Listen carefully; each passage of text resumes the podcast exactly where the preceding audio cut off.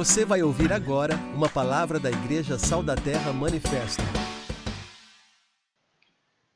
Boa noite, irmãos. Estamos online aí mais uma vez. Hoje é dia 2 do 8, agora são 17 horas e 13 minutos. Mais uma transmissão online, mais um culto aí que temos trabalhado durante esse período de pandemia, né? Hoje uma temática bem específica dentro daquilo que temos trabalhado como plano de estudo bíblico, né, ao longo de todo todo esse período, que Deus possa nos dar graça, que o Senhor possa continuar a cuidar de cada um de nós como tem cuidado até aqui, mas mais do que isso, que nós possamos utilizar toda esta esta oportunidade, né, que temos de às vezes ter que fazer um esforço maior para obtermos as, as vontades de Deus que estão explícitas na Escritura de maneira prática para a nossa vida, que nós possamos fazer desta oportunidade de termos que nos dedicar mais a esse estudo para que haja crescimento também na nossa intimidade com Deus, no nosso conhecimento acerca da vontade do Senhor.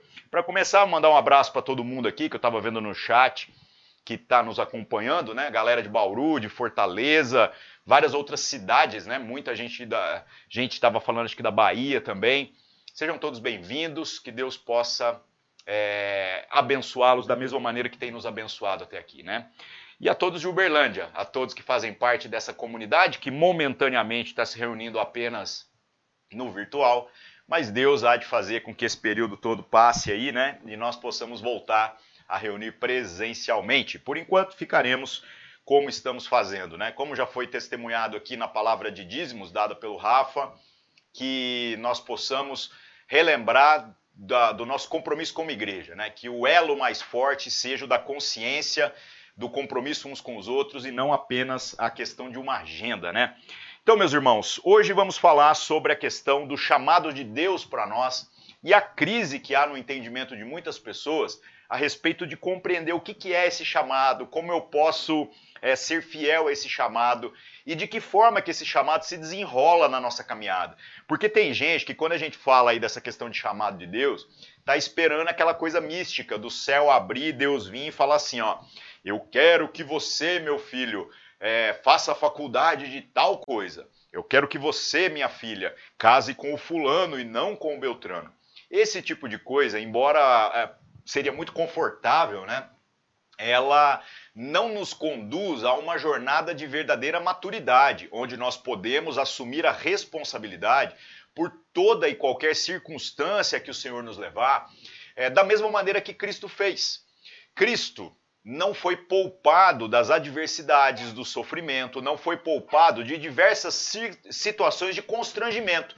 E nós, às vezes, acreditamos que buscar compreender o chamado de Deus para nós deveria significar que o Senhor vai nos poupar de absolutamente todo tipo de situação constrangedora.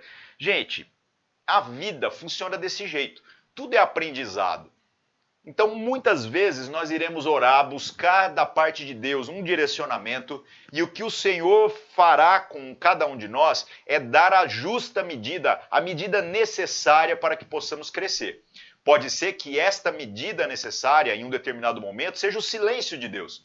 E aí a gente vai lá, toma os nossos posicionamentos, quebra a cara muitas vezes, mas a pedagogia de Deus funcionou nós aprendemos alguma coisa, nem que seja como não fazer, como não se apressar, como buscar ser mais responsável nas nossas tomadas de decisão. Então, tudo na jornada do cristão deve traduzir algum tipo de aprendizado, pois a maneira pela qual o Senhor se relaciona com cada um de nós tem uma pedagogia, tem uma intencionalidade que não pode ser desprezada. Mas o Senhor chama homens e mulheres de uma maneira especial.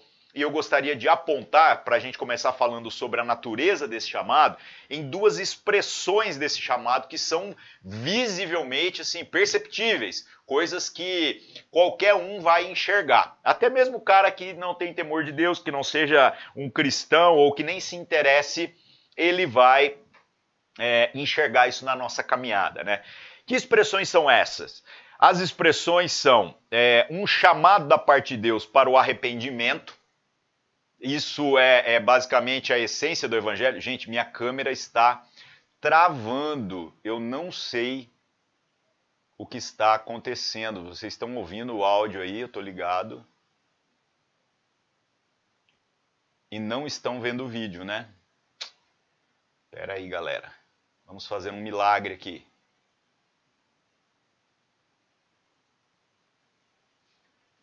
Senhor Jesus.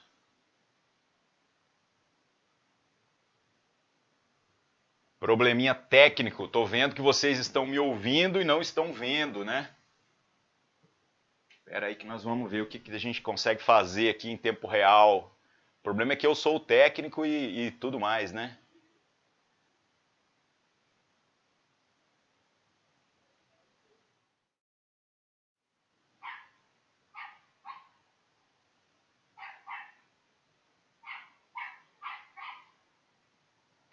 Aê, voltou minha câmera aqui.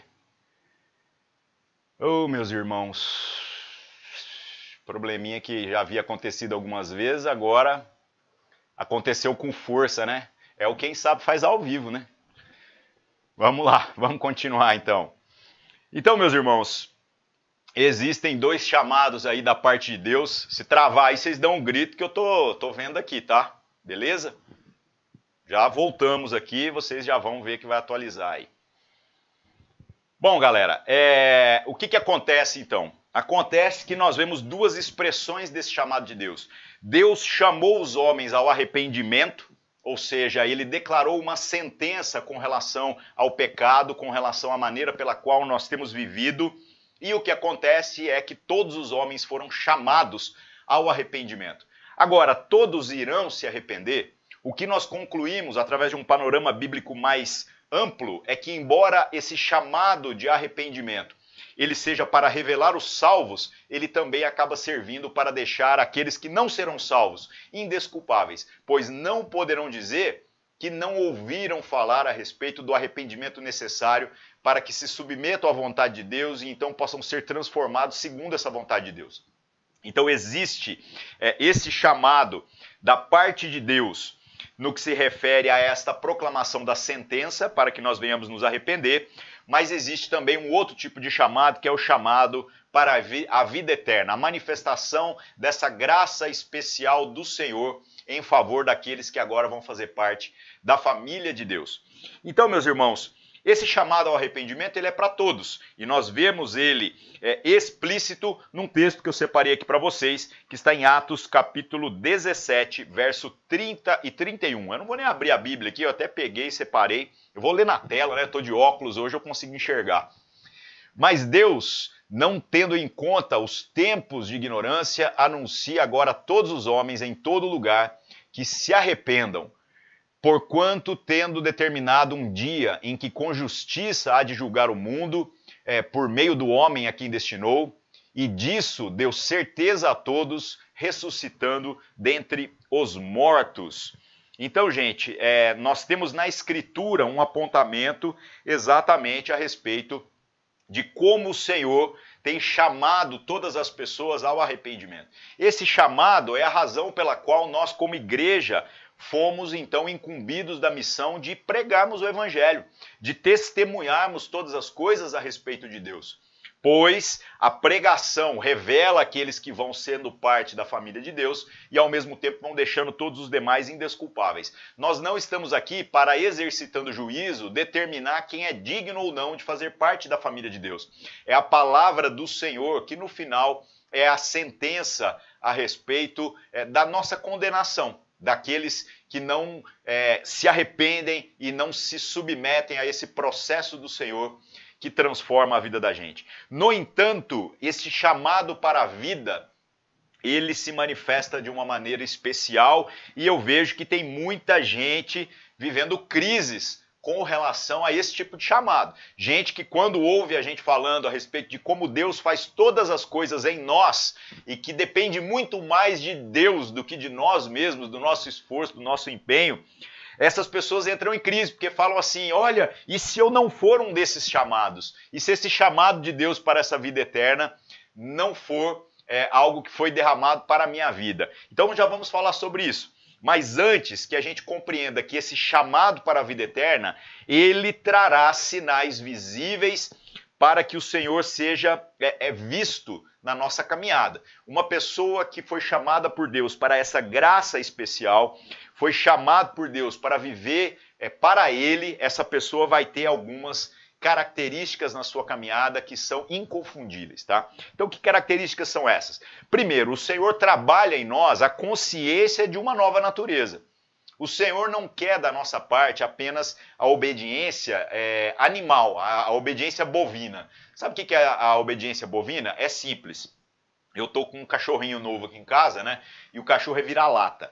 Aí o vira-lata, ele tem uma índole que é um pouquinho difícil de você adestrar ele. Não é que seja impossível, né? Com a questão da insistência e da afirmação, é, o cachorro vai obedecendo. Mas o vira-lata, ele não é um cachorro que tem a índole de andar em grupo, em matilha, onde tem um líder e tem os demais que apenas obedecem. Então o que acontece é que ele me obedece por temor, mas ele não me obedece por consciência do que eu represento perante ele. Eu não vou espancar o cachorro por motivos óbvios, né? Então acaba que a minha influência sobre ele é, fica fraca fica frágil. Quando a gente lida com um cachorro de raça, é muito mais fácil. É só eu mostrar para ele que eu sou o líder e ele naturalmente se submete, faz parte da natureza dele. O Senhor não deseja, na nossa jornada, que esse chamado dele para a nossa vida se traduza por uma obediência animal, no sentido de que a gente seja adestrado. O que o Senhor deseja é que haja em nós uma transformação da consciência. Ou seja, o chamado é para que nós sejamos filhos. Filhos são aqueles que se comprometem com a vivência em família. E não apenas aqueles que possuem um vínculo sanguíneo. Pois você pode achar que filho é aquele que é do sangue, né? Mas como a gente já falou tantas vezes aqui, o sangue mais precioso que existe para gerar vínculo não é o que corre nas nossas veias, mas é o sangue de Cristo que foi derramado em nosso favor, que sela esse chamado do Senhor para a nossa vida. Então, gente, é, o Senhor deseja que haja em nós uma consciência dessa nova natureza. É assim que o Senhor trabalha na nossa vida, na nossa jornada, e nós precisamos então fazer as contas se nós estamos comprometidos com buscar essa nova consciência. Como que eu alcanço essa nova consciência? Como que eu consigo é, viver na direção de fazer com que esta, esta característica de ter sido chamado por Deus para a vida eterna seja algo visível em mim? É muito simples. Consciência é através da reflexão, da meditação, do pensar. Isso acontece através de uma relação com a vontade de Deus, que está explícita na palavra, e através de como nós, então, confrontamos isso aqui comigo e com a vida dos meus irmãos. E em coerência, um esforço por coerência, nós vamos ali então edificando um ao outro mutuamente, e aí todos nós é, cresceremos em Deus, todos nós caminharemos na direção de sermos como o nosso irmão mais velho e Senhor, Jesus, aquele que deu a vida por cada um de nós. Então, meus irmãos, o Senhor quer obediência, óbvio que ele quer obediência. Mas o Senhor não nos criou para sermos apenas animais obedientes, adestrados ou pessoas que se ajoelhem perante Ele pela questão do temor, do medo. O Senhor nos chama para que nós possamos é, reverenciá-lo por quem Ele é. Por isso, Jesus quebra todos os paradigmas, dizendo agora que Deus é o seu Pai. E ele estende esse conceito a todos nós, dizendo que nós podemos ser parte dessa família, nós podemos tomar lugar à mesa do Senhor. Isso é um privilégio, isso é algo extraordinário, né? Então há essa consciência. O chamado de Deus tem que se traduzir através dessa consciência em nós. Outra questão que é uma tradução desse chamado para a vida, né? essa manifestação da graça em nossa jornada. É, o cristão deve posicionar-se de maneira responsável perante o mundo. Pois é isso que Jesus fez. Essa foi a missão da vida de Jesus. Ele poderia vir e resolver o seu próprio problema existencial. Ai, coitado do Jesus, teve que nascer num coxo, né? É ficar num coxo porque não tinha um berço preparado para ele, né? Ai, não tinha condição material, dependia da oferta das outras pessoas para que pudesse é, se alimentar. Ah, é, Jesus chama os seus discípulos e não tem um, um, uma chácara para receber a galera e poder dizer assim: ah, olha que lugar legal. Ele fala, né? O filho do homem não tem onde reclinar a cabeça. Então, essa é a condição de Jesus. Jesus não podia ter trabalhado, afinal, ele também é filho de Deus, para resolver os seus próprios problemas existenciais. pensar isso é pensar pequeno demais. O grande problema do Senhor, o grande problema de Jesus, que ele acreditava que era o mais importante, era fazer a vontade de Deus, se portando de maneira responsável perante o mundo. Como que ele faz isso? Ele vira para o Pai e diz assim: Pai, os meus irmãos, aqueles que o Senhor tem dado para que eu tenha o privilégio de chamar de irmãos, são meu problema. E ele, de maneira extremamente ousada, então, se porta dizendo às pessoas assim: vocês querem ver Deus? Olhem para mim, então.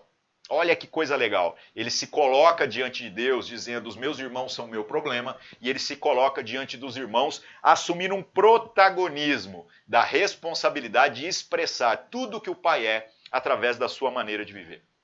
Então, meus irmãos, do, segunda característica. A primeira, consciência de nova natureza. A segunda, se posicionar de maneira responsável.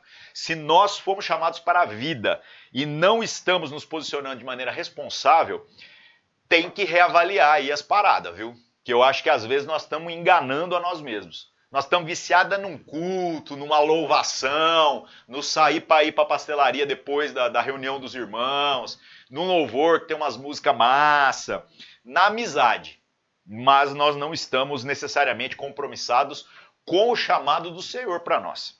E a terceira característica a respeito desse chamado, chutei o ventilador aqui, é, o cristão vive de maneira a testemunhar a respeito da vontade do Senhor contida na palavra, revelando os salvos e deixando todos os homens indesculpáveis diante do Senhor. Nós não fomos chamados para julgar o mundo, mas nós somos chamados para viver perante o mundo, segundo a coerência da vontade do Senhor expressa nas Escrituras, de modo que aqueles que serão chamados também para essa vida, ouvindo a mensagem do Senhor, digam: Ei, é isso. É isso que eu preciso, é isso que eu quero. Essas pessoas então se achegarão e dirão: Me ajuda. O que, que eu preciso fazer para ser salvo? Que mensagem extraordinária é essa, né? Que pergunta legal. E o que pode estar acontecendo é que a nossa jornada religiosa às vezes está oferecendo respostas para pessoas que não fizeram perguntas. A gente bate no peito, coloca nas nossas redes sociais: ah, eu sou crente, eu sou evangélico. E daí? Ninguém perguntou isso para você. De que adianta você trazer respostas para perguntas que não foram feitas? Então vou te dar uma dica. Viva de maneira exemplar, traduza essa consciência, se posicione de maneira responsável, testemunhe a vontade do Senhor e as pessoas verão Deus através de você, se você de fato foi chamado para ser filho de Deus. E aí então elas chegarão em você e farão a pergunta: O que, que eu preciso fazer? Me ajuda interfere aqui na minha história. Diz o que precisa acontecer para que eu viva o que precisa ser vivido e eu possa me tornar parte dessa família de Deus. As pessoas é, farão as perguntas certas e então a gente vai poder dar a resposta para elas. Se você não está recebendo as perguntas, é porque provavelmente você não tem sido essa referência de alguém que, tendo sido chamado para a vida, se porta de maneira responsável perante o ambiente onde você está colocado. Então, meus irmãos, três características simples que devem ser visíveis na jornada de todo aquele que foi chamado por Deus. Aí então vem aquilo que eu falei anteriormente aqui: o desespero na vida de alguns. Alguns vão dizer assim, mas eh, e se eu não fui chamado? Como que eu faço? Como que eu vivo? E se eu estou aqui, estou indo na igreja, estou tentando, sei lá, acertar as coisas, mas não sei, é, eu tenho medo de não ter sido eleito por Deus, de não ter sido chamado por Deus. Então, gente, vamos pensar dentro da seguinte ótica. Olha, é, primeiro, se você deseja Deus, tenha certeza que Deus desejou você primeiro. Sabe por quê? Sabe por quê?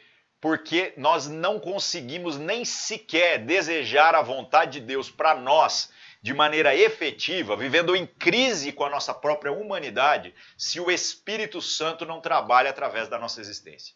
Este é o grande sinal, o grande selo do Espírito Santo na vida de um cristão. Nós nos sentimos incomodados com a nossa maneira de viver e então buscarmos aquilo que está revelado na palavra do Senhor como a vontade perfeita, aquilo que nos força a viver um processo de transformação.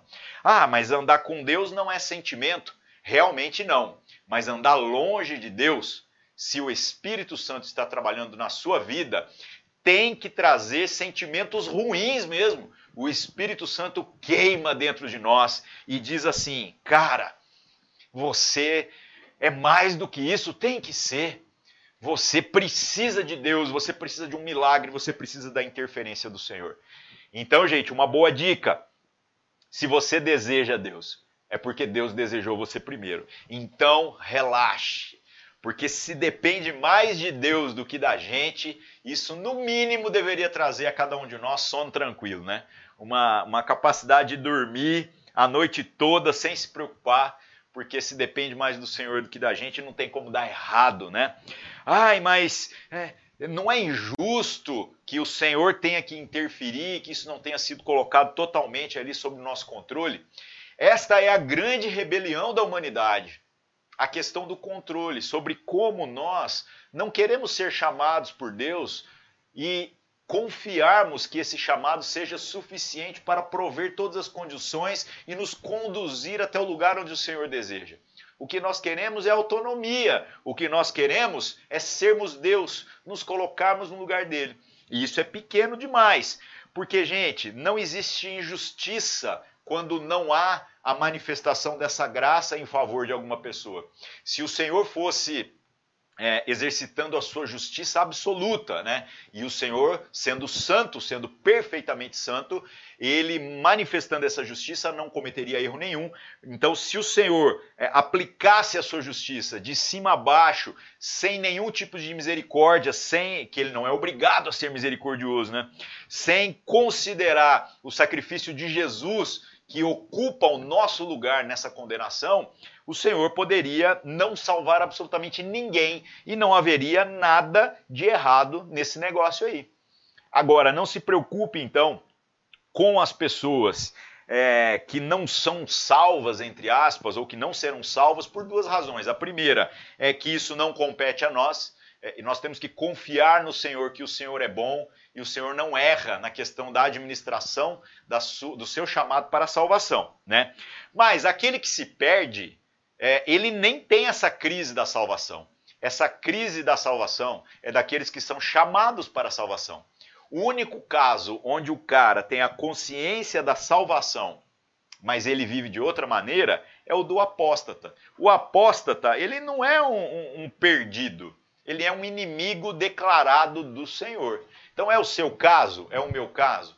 Então, meus irmãos, que a gente possa ficar tranquilo com relação a esse chamado do Senhor, porque dependendo mais do Senhor do que da gente, nós não precisamos aí viver em angústia, muito pelo contrário. Nós podemos viver em confiança, pois o Senhor tem nos chamado para uma jornada onde Ele está provendo todas as condições, todas as coisas necessárias para que a gente chegue lá. Espiritualmente, nós já estamos lá, porque nós estamos em Cristo Jesus. Mas aqui na nossa jornada, ainda temporal, presa nessa, nessa forma carnal, nós estamos sendo transformados continuamente pela ação do Espírito Santo no processo de santificação. Então, gente, esse chamado que a gente falou aqui das características dele é, e de como a gente deve confiar na suficiência dele, é, ele tem um propósito. Porque, como também a gente já citou muitas vezes, o Senhor poderia vir de maneira mágica, estalar os seus dedos e então nos levar para o céu logo de uma vez e assim estariam resolvidos todos os nossos problemas. Mas ele não o faz. Então, por que ele não o faz? Porque o Senhor deseja que essa fidelidade, fidelidade para com esse chamado se traduza em um compromisso que transcende a relação apenas com ele mesmo, apenas com a questão da divindade. Deus não tem crise de adoração, no sentido de levantar um povo que, se não ficar cantando, louvando e falando tanto que ele é bom, ele vai surtar, ele vai achar que ele perdeu o seu poder. Deus não tem essa crise. Então, qual é o interesse de Deus? O interesse do Senhor é que nós sejamos é, como Cristo, assumamos essa postura em sermos referência para a vida uns dos outros. Como a gente falou aqui anteriormente, essa nova natureza que vai sendo gerada em nós é para que os irmãos possam ver Cristo através de nós. Será que nós temos vivido dessa maneira? Por isso que nós acreditamos na igreja, é, não como estratégia, não como ferramenta, não como é, é, algo que seja, sei lá, confortável, algo que tem que ser feito para nos agradar. Deus não tem compromisso com nenhuma dessas coisas o propósito da igreja, da vivência comunitária, daquele ambiente desconfortável com pessoas desagradáveis, com pessoas que às vezes são hipócritas, com pessoas que são mentirosas, com pessoas, e aí eu tô, agora eu estou generalizando mesmo, com todos, eis alguma coisa, mas nem sempre tão ex quanto deveria ser. Essa é a nossa realidade. O Senhor nos chama para esse tipo de experiência para que nós possamos fazer com que a obra dele, o testemunho de transformação do Evangelho, da ação do seu Espírito, seja visível através de nós em favor dos irmãos. Então, o grande instrumento de transformação da jornada dos nossos irmãos tem que ser a nossa própria vida, tem que ser o nosso próprio empenho, o nosso próprio compromisso. Você está pensando em salvar a sua vida e isso não traduz um chamado de Deus é, coerente. Não traduz, não traduz. O que traduz isso é a sua responsabilidade para com a vida do irmão. Por isso que Jesus disse que aquele que tentar salvar a sua vida, esse aí já perdeu ela. Mas aquele que perder a vida, que gastar a vida, cuidando das coisas que são do interesse do Senhor, naturalmente esse encontra a vida eterna, esse aí está verdadeiramente salvo. Então, meus irmãos, o propósito desse chamado do Senhor é que o Pai seja visto na nossa vida nas coisas ordinárias. E é incrível como o crente às vezes fica fantasiando, né? É, nas coisas extraordinárias sobre como a gente gosta de fazer aquele louvor especial que faz as pessoas se sentirem, as pessoas levantarem as mãos e fazer aquela pose espiritual assim. Eu nunca saio nas fotos, né? Porque eu nunca tô na pose na hora que o fotógrafo tá lá preparando. Tem uns cara que o cara tem a manha, né? Na hora tal ele tá lá. Vou até fazer uma aqui que depois eu vou recortar. Que legal, né? Fiquei espiritual agora. Então tem uns caras que parece que já estão preparados ali para a espiritualidade. Tem uns caras que sabem a hora de ajoelhar, uns caras que sabem a hora de fazer isso, fazer aquilo. Gente, tem o pregador, né? Que ele sabe como é, como colocar a voz ele sabe como mudar a entonação para despertar o sentimento nas pessoas.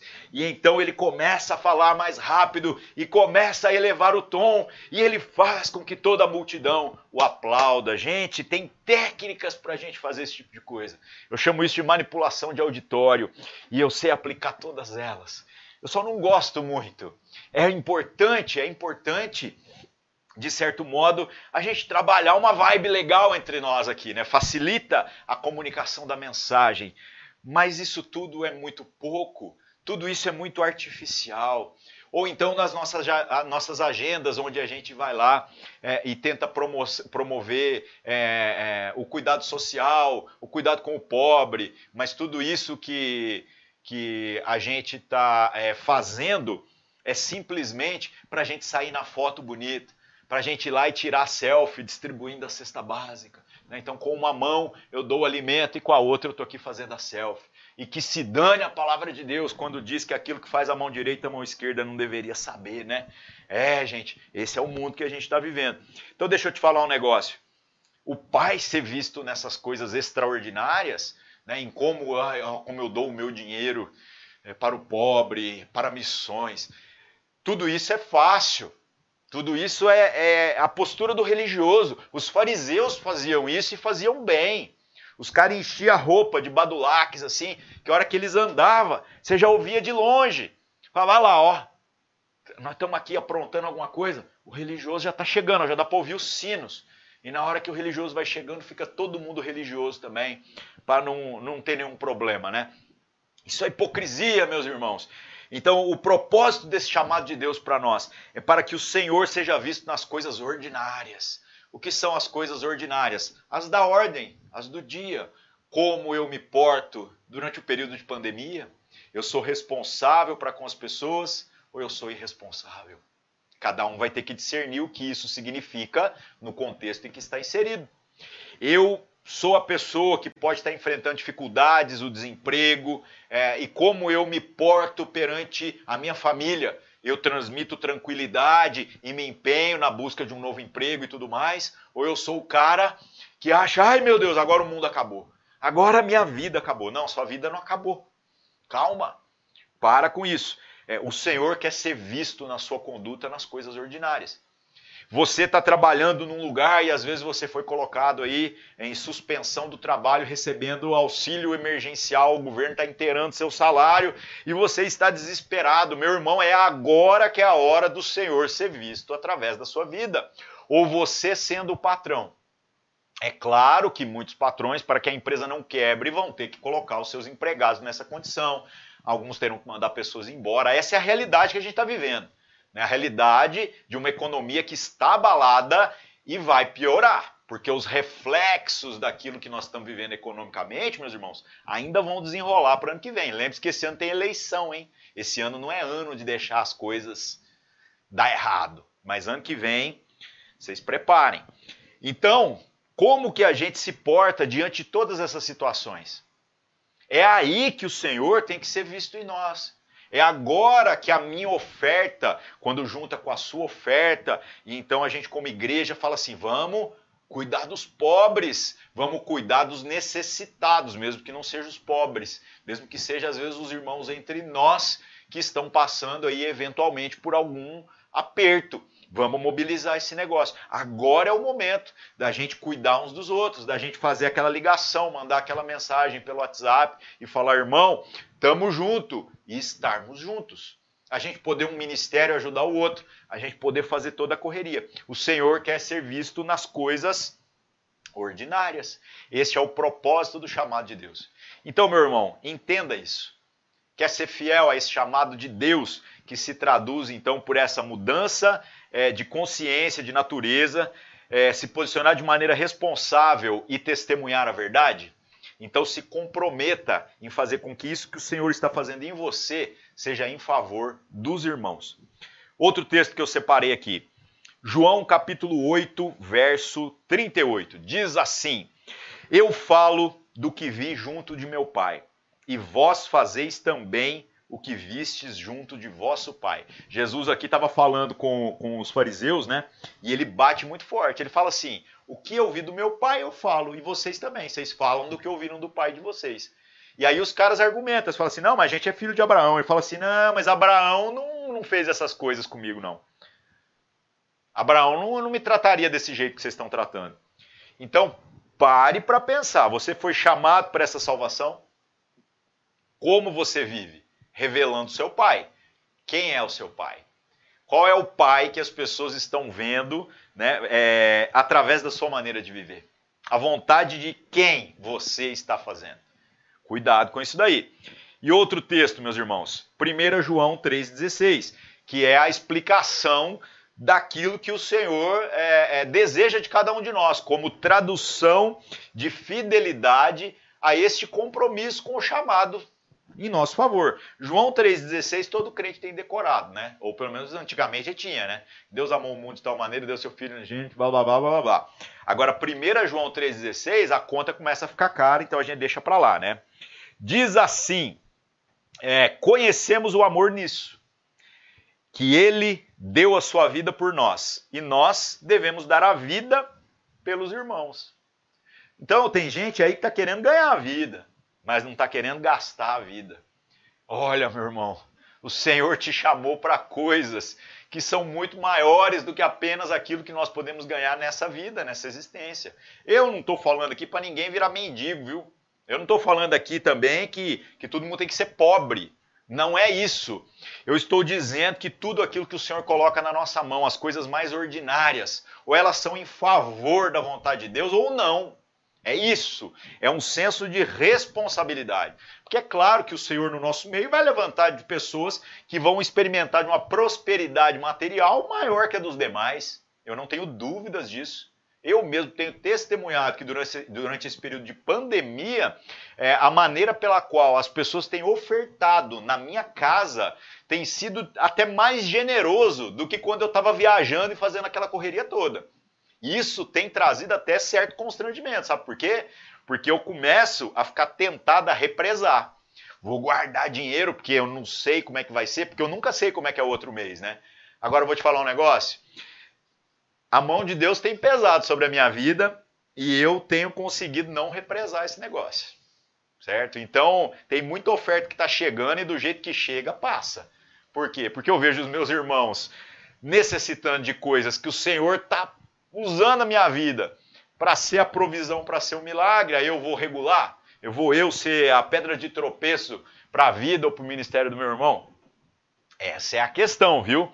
Então, gente, o Senhor deu a vida dele, dele por nós. E tudo isso para quê? Para que nós possamos dar a vida pelos irmãos. Não é para morrer pelos irmãos. Quem tinha que morrer pelas pessoas já morreu, Cristo Jesus na cruz.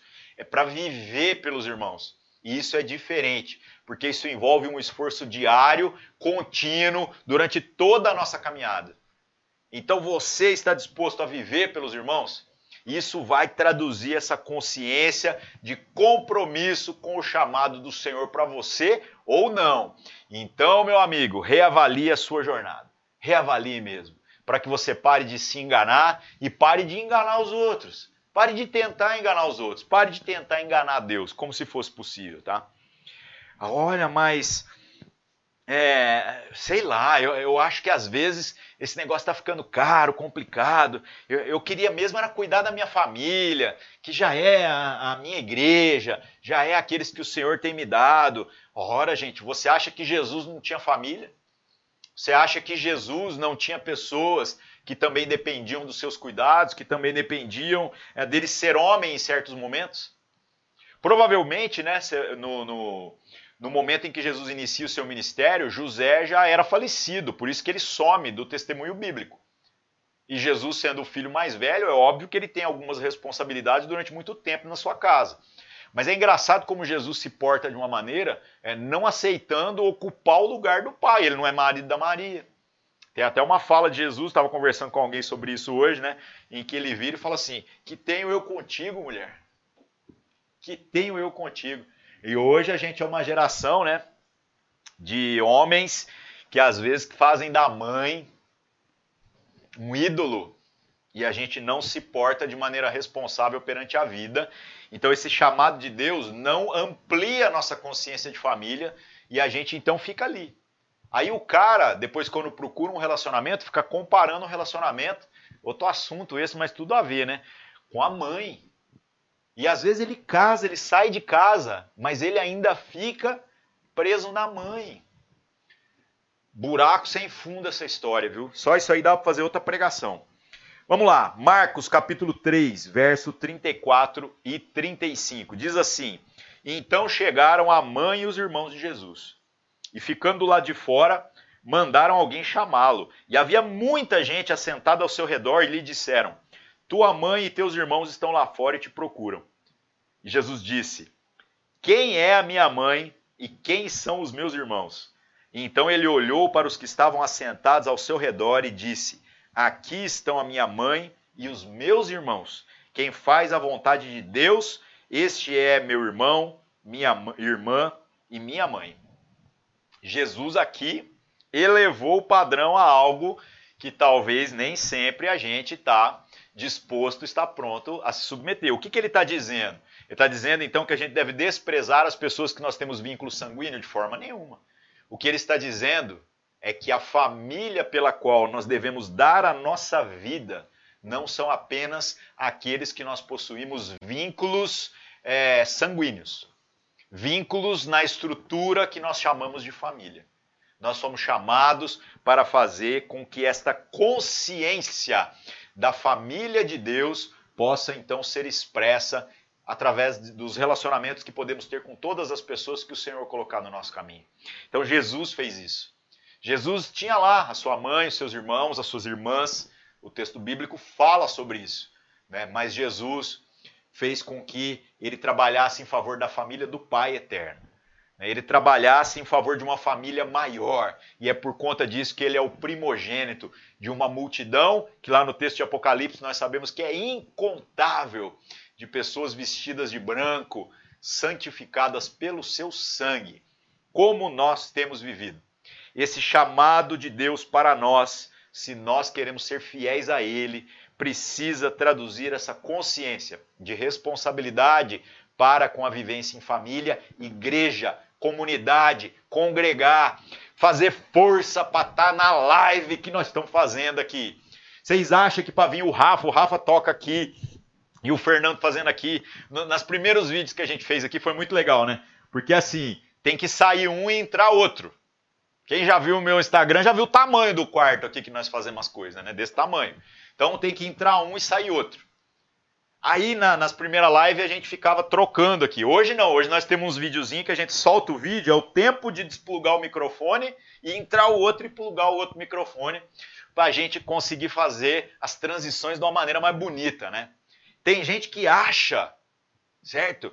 Que fazer isso aqui não demanda trabalho, esforço. Não demanda o Fernando preparar as músicas e pensar nas letras se estão alinhadas com aquilo que nós preparamos para compartilhar. E ele e o Rafa ter que passar as músicas antes, tem que chegar antes.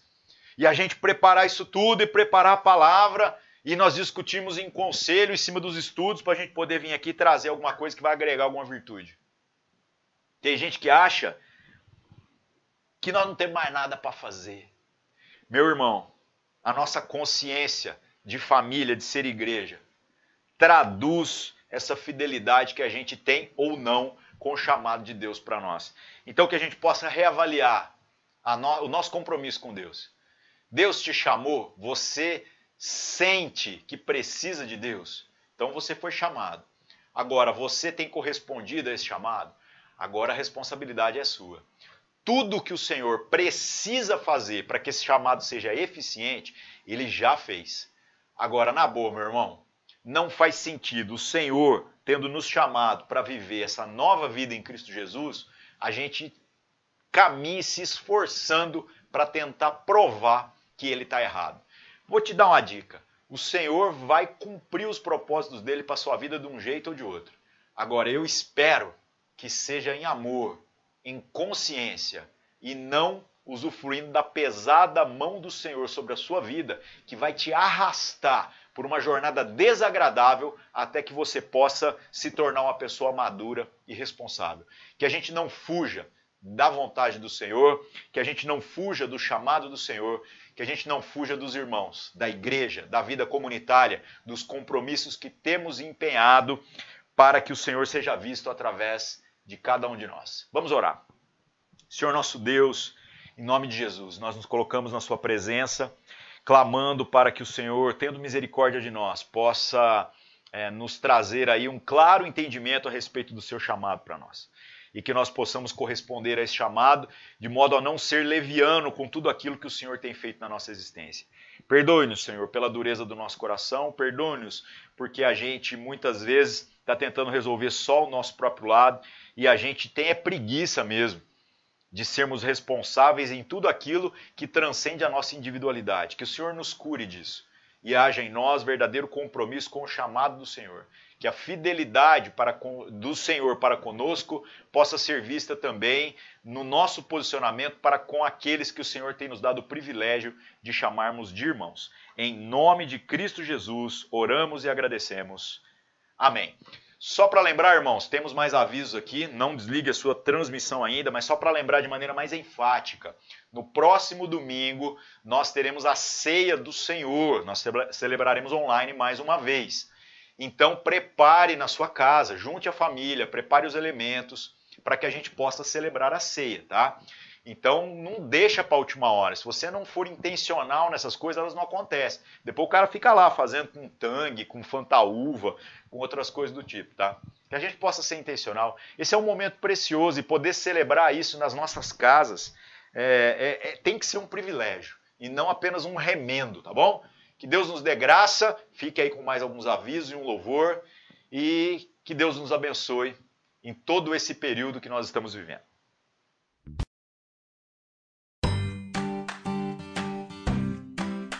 Você ouviu uma palavra da Igreja Sal da Terra Manifesto